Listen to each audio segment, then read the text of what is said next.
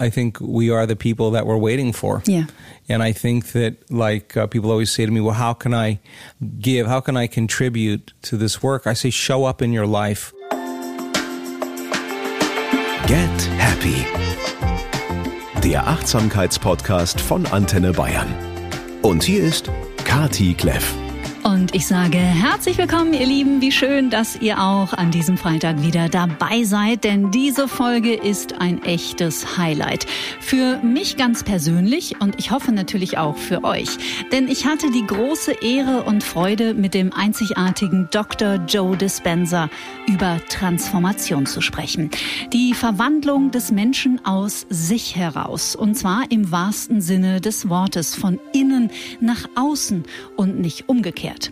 Wenn wir nämlich die komplexen Prozesse in unserem Nervensystem und in unserem Gehirn begreifen, wenn wir die schädigenden Auswirkungen von Dauerstress und den dazugehörigen Hormonen besser kennen, wenn wir lernen, unsere negativen Prägungen, unbewussten Glaubenssätze und Traumata zu benennen und uns ihnen zu nähern und schließlich Fähigkeiten erlernen, mit denen wir die alten Denk-, Gefühls- und Verhaltensmuster transformieren, um das Leben Leben zu leben, das wir gerne leben möchten. Transformation durch Meditation. Dr. Joe sagt, was auch die klassische Psychologie schon seit vielen Jahrzehnten weiß. Unsere unbewussten Gedanken beeinflussen unser Gefühlsleben und somit unsere Verhaltensweisen und kreieren, ganz unbewusst, immer wieder dieselben schmerzhaften, nervenzehrenden oder auch einfach negativen Erfahrungen. Und sie machen uns krank. Die Geschichte von Dr. Joe Dispenza ist weltbekannt, aber für Neueinsteiger hier nochmal wirklich in aller Kürze. Im Alter von 23 kollidiert er bei einem Triathlon mit einem Truck. Seine Wirbelsäule ist mehrfach gebrochen. Die Prognosen sind ziemlich düster und die Ärzte glauben nicht, dass er jemals wieder laufen kann. Die einzige Behandlung scheint ein Stahlgerüst zu sein, um die Wirbelsäule zu verdrahten. Der junge Amerikaner entscheidet sich gegen die aufwendigen OPs und für die die Kraft, die seinen Körper auch erschaffen hat. Er vertraut auf das große Potenzial der Selbstheilung. Wochen später verlässt er die Klinik aufrecht gehend auf seinen eigenen Beinen, ohne Stahl im Körper. Seitdem widmet er sich unermüdlich dem unglaublichen Potenzial, das in jedem von uns steckt. Sein Team besteht aus renommierten Ärzten und Wissenschaftlern, die überall auf der Welt Studien erstellen, forschen und mit Universitäten Daten zusammentragen und die immer häufiger beweisen, zu was wir in der Lage sind, wenn wir nur wissen wie. Dr. Joe Dispenza hat einen Bachelor of Science und ist Doktor der Chiropraktik. Er ist umfassend ausgebildet in den Bereichen der Neurowissenschaften und Neuroplastizität, quantitative Elektroenzephalogrammessungen, Epigenetik, Geist-Körpermedizin und Hirn-Herz-Kohärenz. Außerdem ist er New York Times Bestseller-Autor, Forscher und Dozent.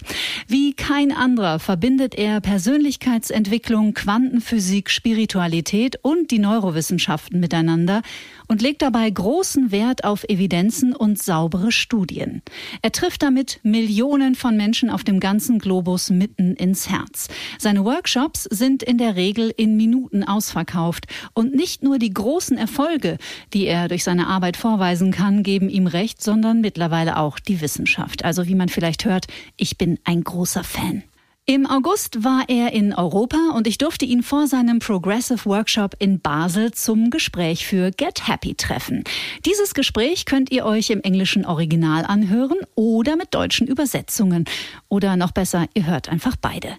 Das hier ist die englische Version. Und jetzt, ihr Lieben, wünsche ich euch tolle Erkenntnisse und viel Freude mit dem fantastischen Dr. Joe Dispenza. Ah, thank you, Katie. It's a pleasure to be with you. It's so amazing that there are 7,000 people traveling to Basel to do the progressive workshop with you. Isn't that, for you personally, a total blast? Yes, you know, I was thinking about it on my way to Basel, and I thought, where else in the world where there, will there be 7,000 people mm-hmm. in the same place at the same time meditating on the same thing. It's really an honor to to get a group of people together for for community and to do something really amazing. And So I think that it'll be a wonderful, wonderful opportunity. Is it a special place here? Is Switzerland something that has a special energy or a special power for you? Uh, you know, I used to think that way, but I think more it's about really delivering the right information mm-hmm. and finding a nodal point where everybody lines up and, and we can make it special. So mm-hmm. I go to all different kinds of places around the world, and, and I think it's really about people. And if we can get everybody coherent and get the community in brain and heart coherence, I think uh, we can produce some amazing outcomes. And the community is growing, for me personally, in an absolutely unexpected way, especially in the last years. Is this what you're observing as well, what you're feeling as well? Well, you know, I think that we have such profound scientific information mm-hmm. in the mm-hmm. studies that we've done in the last several years with gene expression, with brain function, with immune regulation, with heart coherence, uh, with thousands of cellular metabolites that we're measuring. Uh, it really is uh, pointing the finger that that that the science is supporting so many of the things that we're doing. It's I can say certain things now mm-hmm. With such certainty mm-hmm. because I know it's the truth. And then by the same means, we have so many wonderful testimonies mm-hmm. of people that have healed themselves of stage four cancers, chronic health conditions, uh, uh, blindness, deafness, and, and, they stand on the stage and they tell their stories.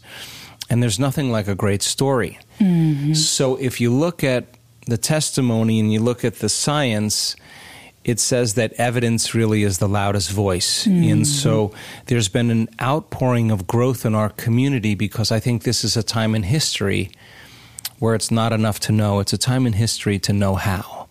Mm-hmm. And so people are interested in the practical application.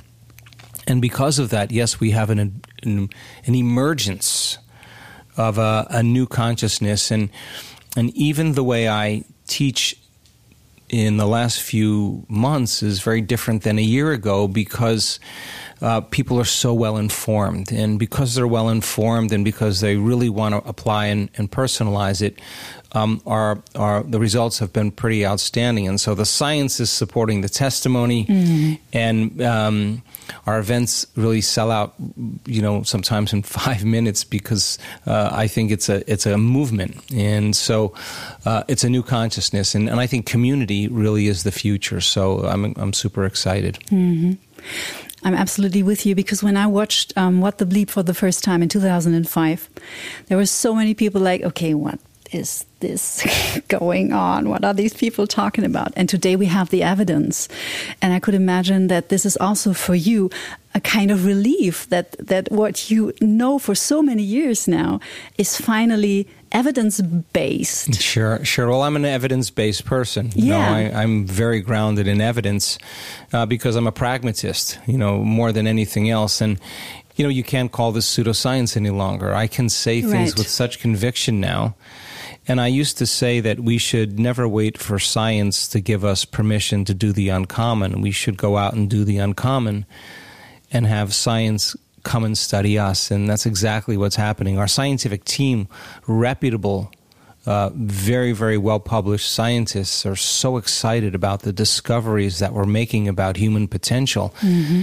And they started out as mm-hmm. doubters.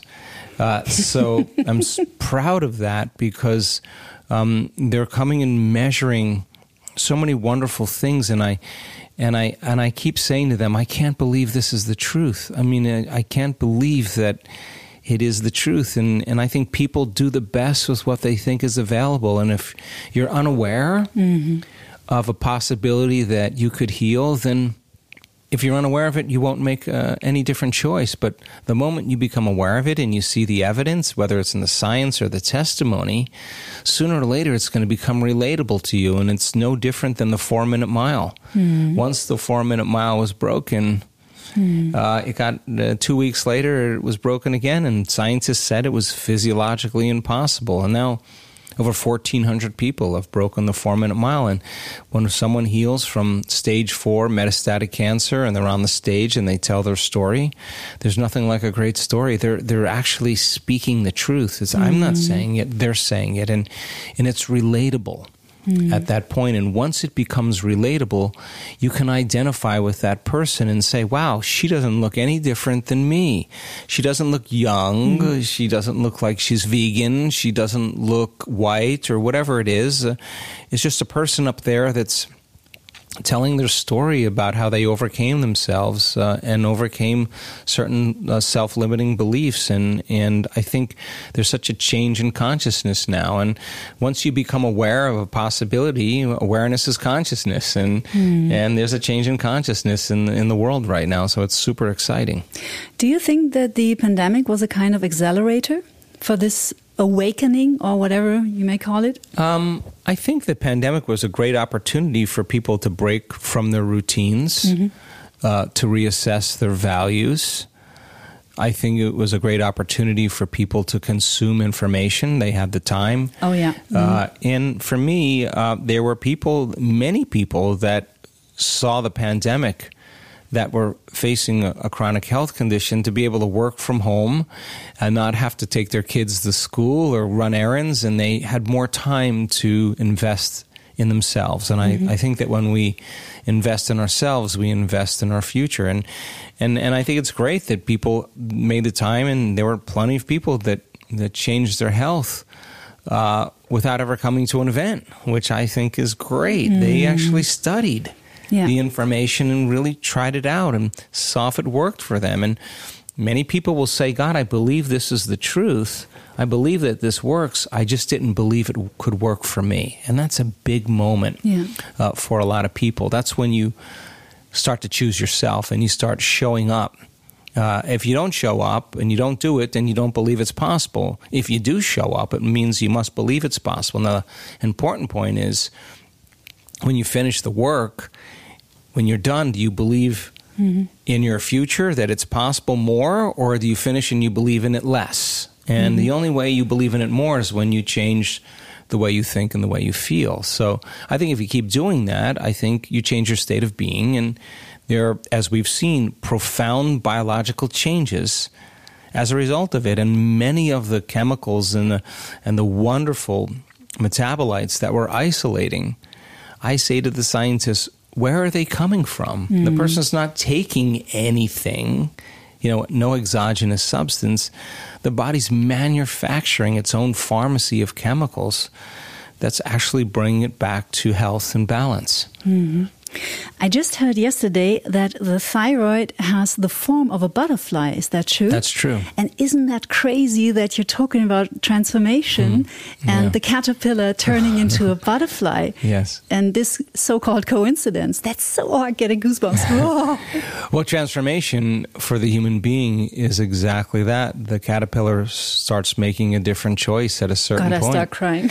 and, um, and the transformation is actually an inward process. Yeah. And um, what we discovered with human beings is a lot of those changes that we thought would take a long time um, if they if people immerse themselves in the process of transformation uh, within four days, within seven days, we've seen the immune system strengthened by 50%. We've seen the brain work way better. We've seen thousands of metabolites in seven days suggest that the body is living in a different reality. Like, and they're in a ballroom and there's nothing really special mm-hmm. happening in a ballroom. And yet their inner changes are being reflected in their biology. And once again, if you don't know that's possible, you won't believe it. Mm. But once you see that it is possible and you start believing in it, I think your world begins to change. I absolutely sign that because it's happening to me and probably a few of the people here sitting in this room. What do you think makes it so difficult for us human beings? What is the point? well, I think we've been programmed, and it's not a bad thing. I mean, we're in three dimensional reality, and I think people uh, and it's just the way that evolution has happened that we just rely on something outside of us to take away some feeling that we feel inside of us. And so if we feel emptiness, if we feel lack, if we feel pain, if we feel sadness, if we feel resentment, if we feel frustration or anger, uh, we look for whatever it is in our outer world to take away this feeling in our inner world. And, and reality is the same way. People wait for their healing to feel gratitude. They wait for their new relationship to mm-hmm. feel love. They, they wait for the mystical moment to feel awe. They wait you know, for their success to feel empowerment. They wait for their wealth to feel abundance. They wait for the event to occur to feel the emotion. What we've discovered is the exact opposite. The moment you feel gratitude, you begin yeah. to heal. The moment you're in awe with life, you'll have a mystical experience. The moment you're empowered, you're stepping towards your success. The moment you feel worthy, uh, uh, you're and, and abundant, you're generating wealth. Uh, I, uh, I think that that uh, the moment you're in love with life, you create an equal, and that's causing an effect.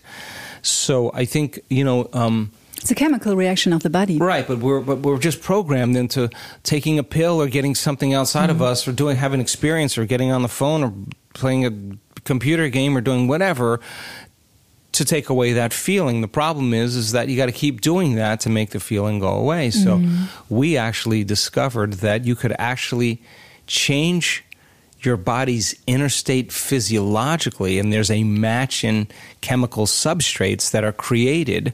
And if you teach a person that they, they can make that change without anything outside of them, by changing their inner state, mm-hmm. the body's so objective, it doesn't know the difference between the real life experience and what the person is actually imagining in their mind and body. And so that's exactly how the placebo works. And when we studied the placebo, we said, Do you need the sugar pill? Mm-hmm. Do you need the saline injection? Do you need the false procedure? Or can you just teach the person how to do that once they understand the science behind it? And lo and behold, it, it's very effective. Mm-hmm. What I just realized in the last weeks when I um, was preparing for this workshop and do my meditation again every day, nice. which I didn't nice. do all over the winter time, but now I'm coming back, was that the body is living in the past. Yeah. And this is so brilliant. In your words, could you explain that to our listeners? What does that mean? Well, I think uh, Uh, feelings and emotions are the end product of past experiences. And we can remember experiences better because we can remember how they feel.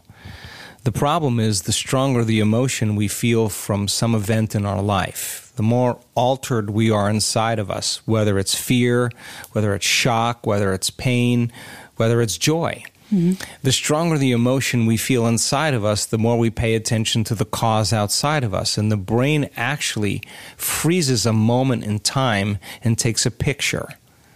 And that's called long term memory. Mm-hmm. And so then that information from the experience is etched in the gray matter of the brain, and the emotion reaches the body. So every time the person thinks about that trauma, that betrayal, that shock, that event, they're producing the same chemistry in their brain and body as if the event was happening. And so the thought and the feeling, the image or memory of the event and the emotion the stimulus and response is actually what's conditioning the body to become the mind of that emotion. Mm-hmm. So the body is so objective that it doesn't know the difference between the real life experience that's creating that emotion mm-hmm. and the emotion that that person's fabricating by memory or thought alone. And so many people then, they wake up in the morning and the brain's a record of the past. They start thinking about their problems. Well, mm-hmm. their problems are memories of the past. And they're connected to people and objects and things at certain times and places. And the moment they're remembering their problems, they're thinking in the past. And every one of those problems, because they've experienced it, has an emotion associated with it.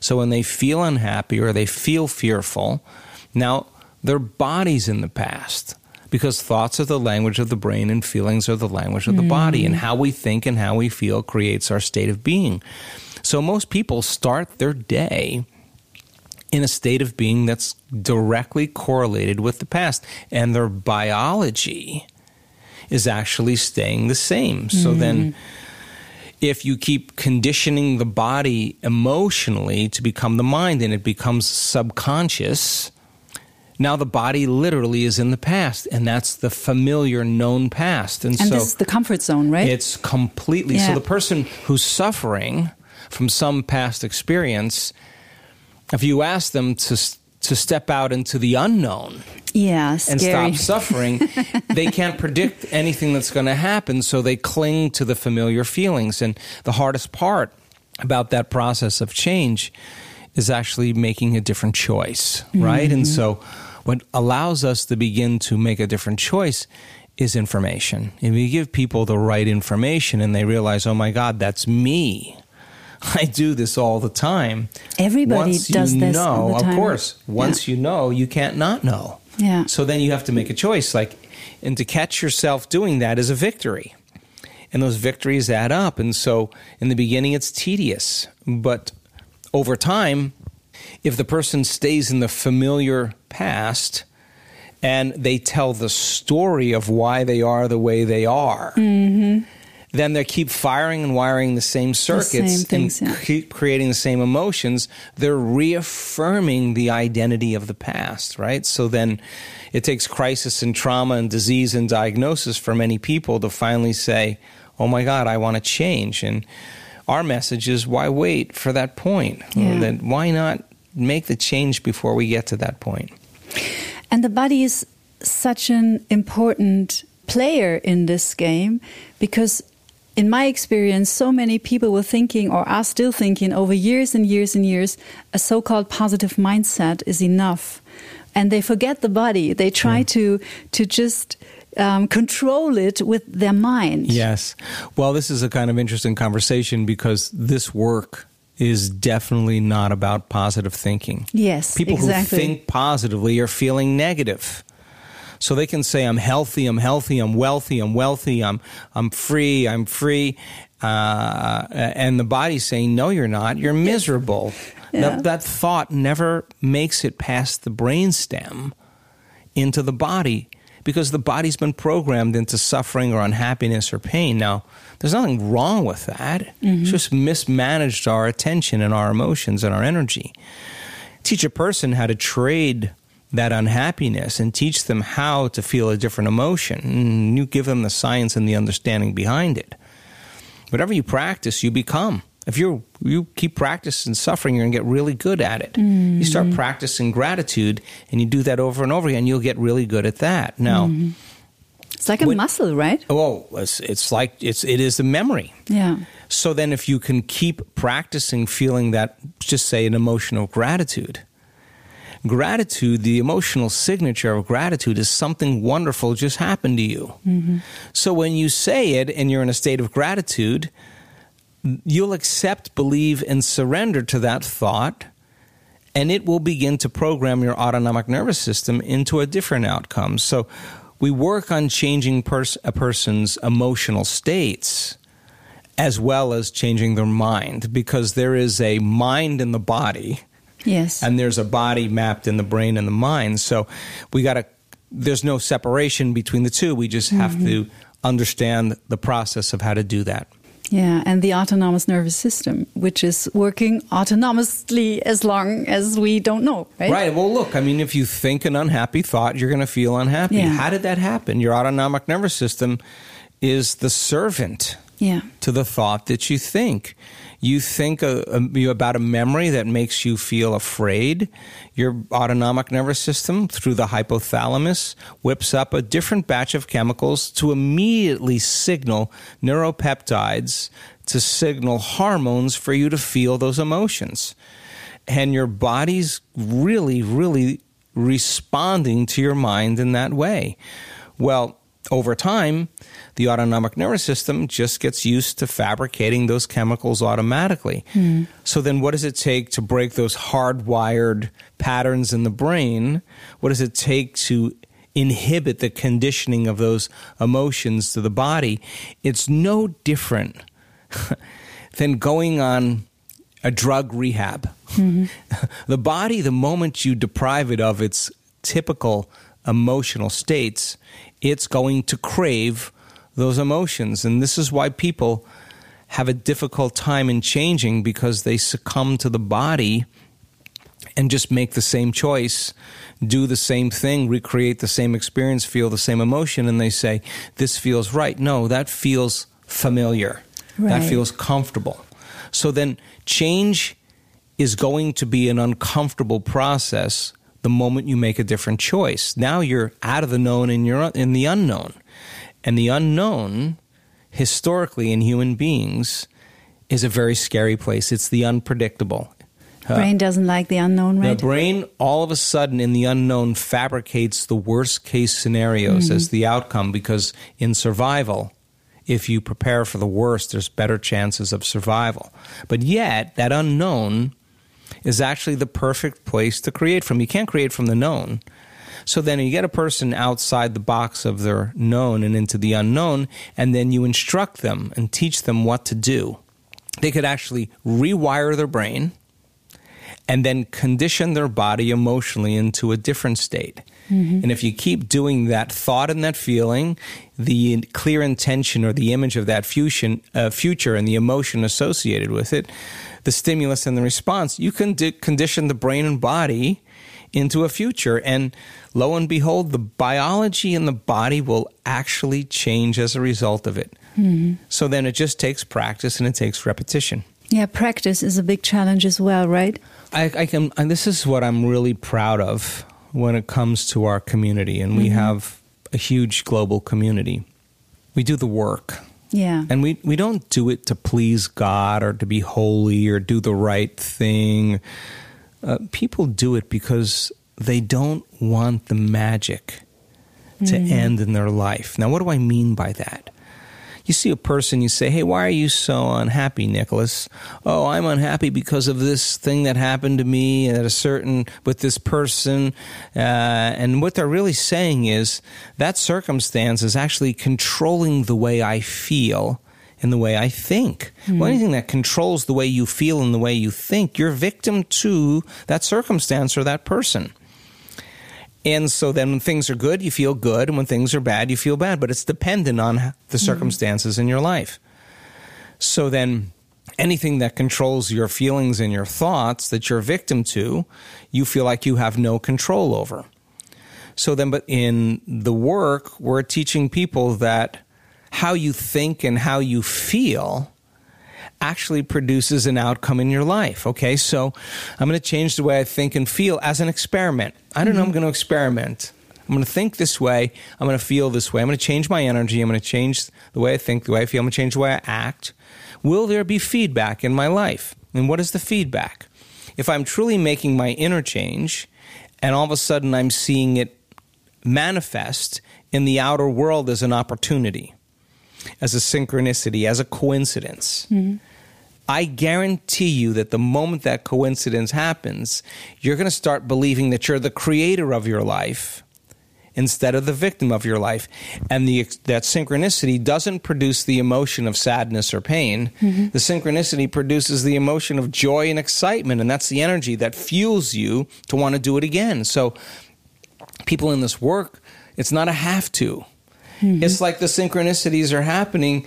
The Give me more coincidence, of that they're stuff. like, I don't want to stop. Yeah. There's no way I'm going to stop. It's, it's too good. So Mm-hmm. that's where it just becomes a lifestyle. Yeah. It just becomes a lifestyle. And I love this community because uh, you take an example of a parents who meditate every day, their children watch them do it and it just becomes something that you do and we have children that come to our events that are seven six eight nine ten years old and they sit through the whole entire thing who's that child going to be mm-hmm. when they're in their 20s, right? And they're they're they're understanding that they are the creator and they're witnessing miracles and transformations. That's part of their experience of life. I think that that's hopefully going to change the future in some way. Yeah, and maybe meditation will be will be taught in schools one day. That would be great. I know that there are some schools starting with that in the US and also in Europe. We're we're doing a study right now with a thousand children in Australia Oh, wow. between the ages of four and twelve. Amazing. uh, a 10 week study, five meditations, each meditation done for two weeks on brain coherence, on heart coherence, on what, how, the thoughts we tell ourselves, uh, how to shorten your emotional responses. Mm-hmm. Uh, we, we five different meditations that are wonderful for these children, and they send me pictures of all these kids meditating. And the principal of the school is very serious about enhancing uh, children's experiences with learning. And we're we're partnering with Bond University at the Gold Coast there, and and we have some great researchers, and we're collecting data just to see, in fact, how they perform or how what kind of changes they make. So we are working in schools now. We're working in prisons. We're working in orphanages. We're we're we're working in all with veterans, with military, all kinds of different organizations because the concept of change is not something you talk about. You have to understand that is there is actually a formula, mm. and we've all done it at least once in our life. We just want to make it a skill. Mm. And I think if more people on the planet are realizing that we all live in survival mode for the last um, centuries and uh, uh, landing in the present moment, that would be probably the time when peace on earth is coming. Well, let's hope. I think uh, I think we are the people that we're waiting for. Yeah, and I think that like uh, people always say to me, "Well, how can I? How can I?" give how can i contribute to this work i say show up in your life Show people what greatness looks like. Show them what love would do. Show them what the example of a true leader that leads with their heart looks like.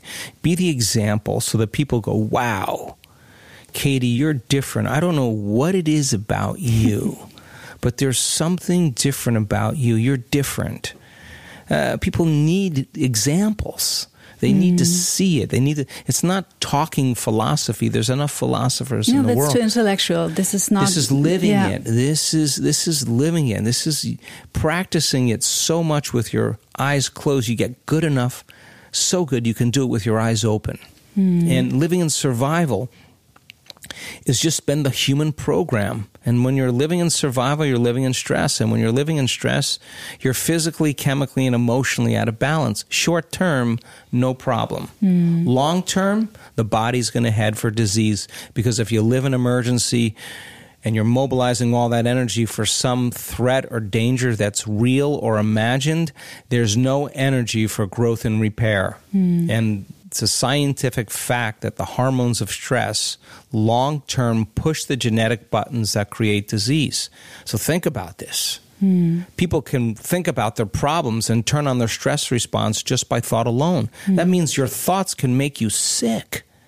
Yeah. And if your thoughts can make you sick, is it possible that your thoughts can make you well? And our data says yes. And I can say that with certainty now.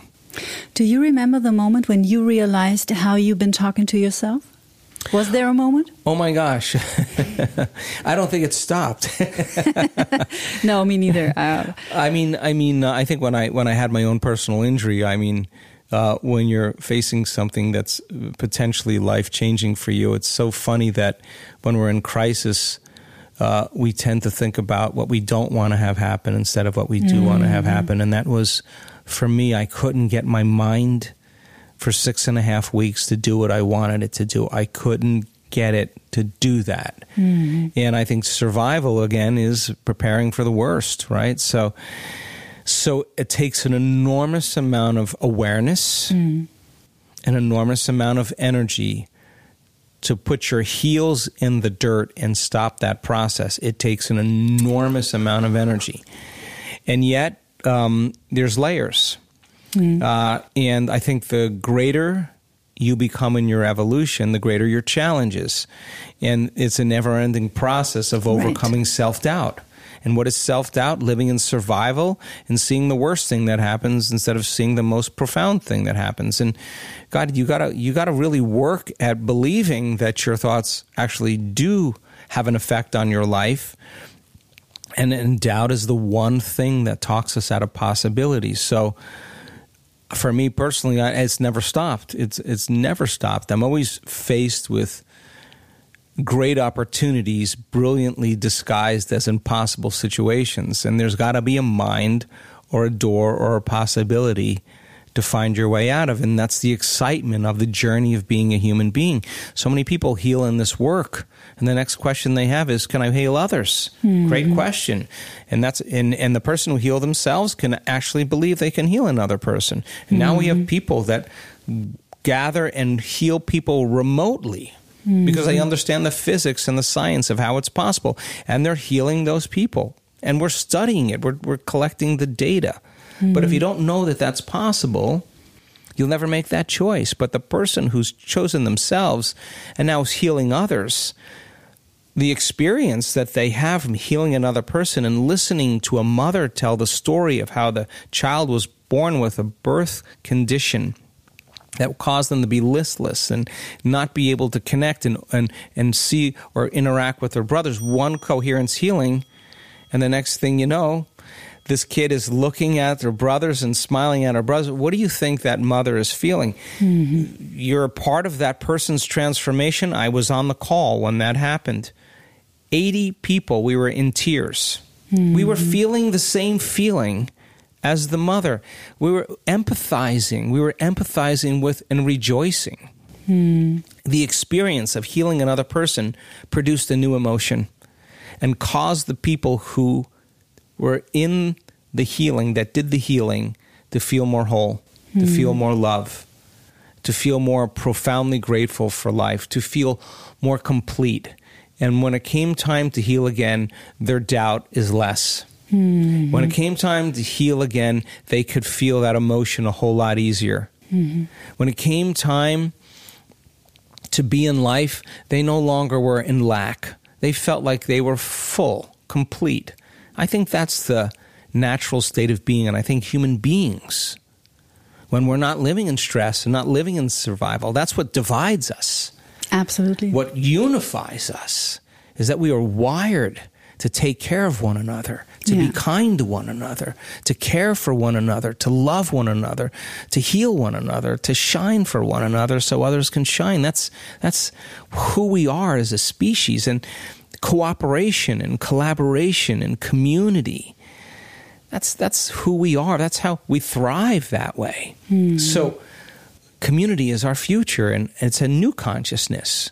And that consciousness is aware of more possibilities and and that's what makes the science and the compelling stories so exciting and listen they send me stories every day that's my feedback mm. i i i say to my staff this person is telling the truth. She is speaking the truth.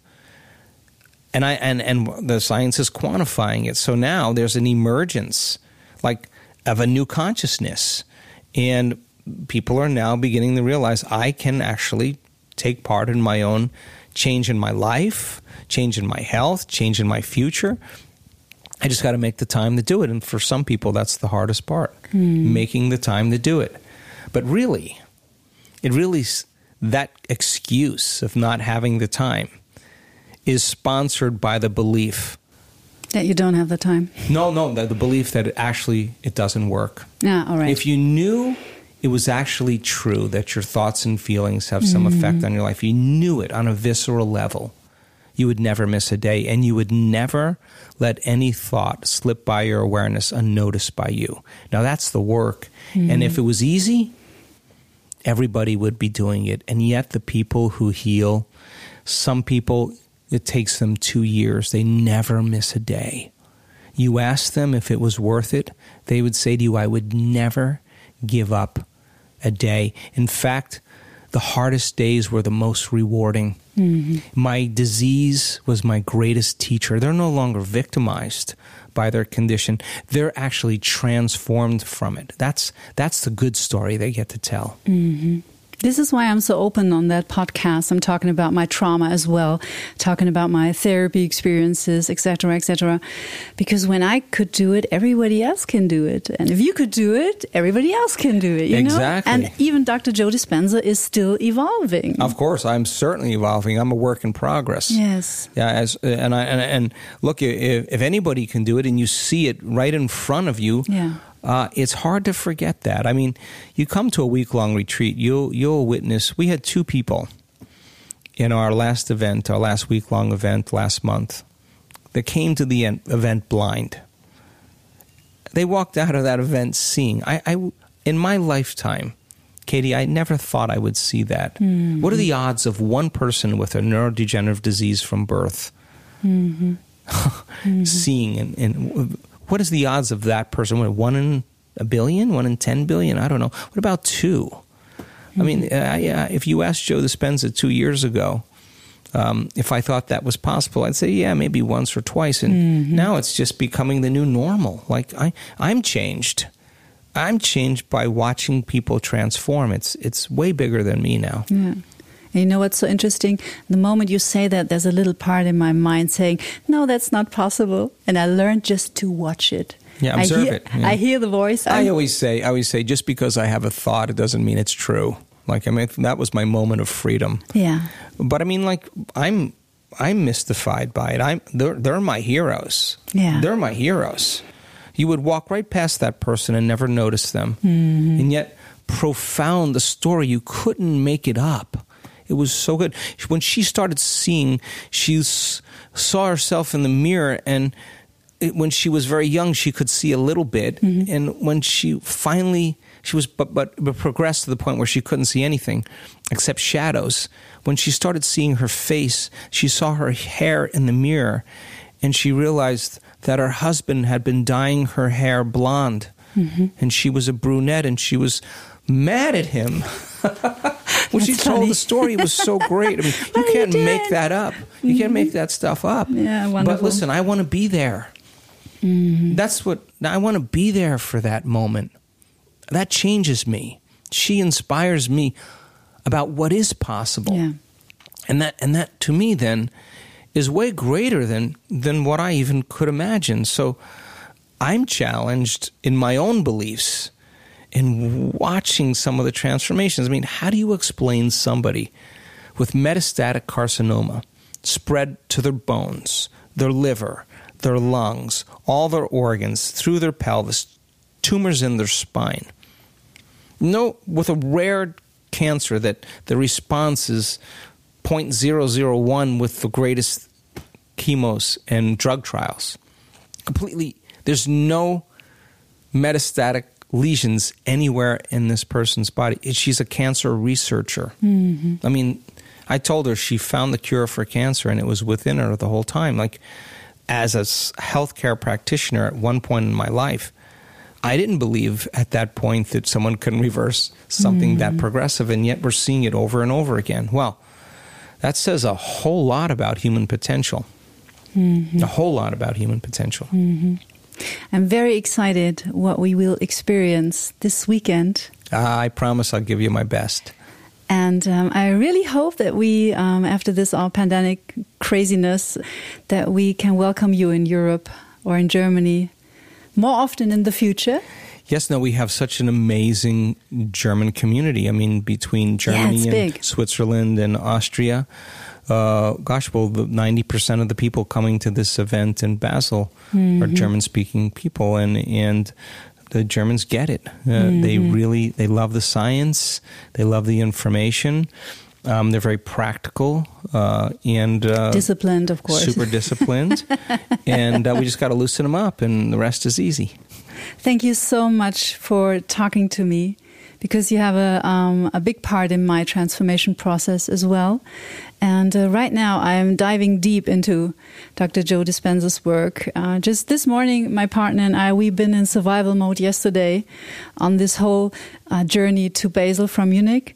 And this morning, we made uh, the Find the Present Moment meditation, and we both cried. And came. I was oh god! Oh, you made my, you made my day. because it was it's always uh, for me with very complex trauma in my childhood it's always just such a big relief to to come back into Sure. the present moment Sure. and then i start crying because i'm so grateful and you see my the tears coming into my eyes right now Now, don't you know your body is feeling that? Don't yes, you know what it's feeling? A whole different set of chemicals. all over Listen, uh, here's the beauty behind that, Katie. I want you to remember this. It's not that you react. We all react. Mm-hmm. The question is, how long Yes, are you going to exactly. react? That's the question. And you have one of two choices. One choice is to go unconscious, go back into your past, run a program, which is an unconscious process, and stay there until the chemicals finally go away because you go to sleep. Or you can say, Oh my God, I'm out of balance right now. This is not good for me. Mm-hmm. This is not loving to me. And those chemicals are addictive, so it's really yeah. hard. But if you can convert in that moment and self regulate, that is a huge victory. And in all of eternity, if you believe that you're eternity, you live in eternity and you're eternal, that moment matters so much because mm-hmm. is writing yourself back into balance. And you can practice doing that and get really good at it. And when you get so good at it that no person, no circumstance, no condition moves you from that state, that's when you start mastering yourself. And that's when you no longer have to really work as hard to get anything you want. Somehow it seems to come to you. So it's always worth the effort. Yes. I thank you so much, and I hope to talk to you soon. Thank you, Katie. All the best. Thank you. Ich hoffe, ihr konntet euch aus der letzten Dreiviertelstunde was mitnehmen. Wenn ihr noch niemals meditiert habt, dann probiert es einfach mal aus. Es ist wahrlich kein Hexenwerk und es kann unglaublich viel verändern. Ich packe euch nochmal die Folge mit Alexandra Schack hier in die Show Notes. Das ist nämlich eine wunderbare Folge für Neueinsteiger rund um das Thema Meditation. Und natürlich alle Infos über Dr. Joe, auch die findet ihr hier in den Show Notes. Er hat zu mir hinter den Kulissen noch gesagt, be playful, sei spielerisch, probier es einfach mal aus, bleib über ein paar Wochen dran und dann schau mal, was sich verändert im Innen und im Außen. In sieben Tagen sind wir wieder da mit der nächsten Folge. Dann freue ich mich auf die extrem berührende und sehr außergewöhnliche Geschichte von Markus Müller.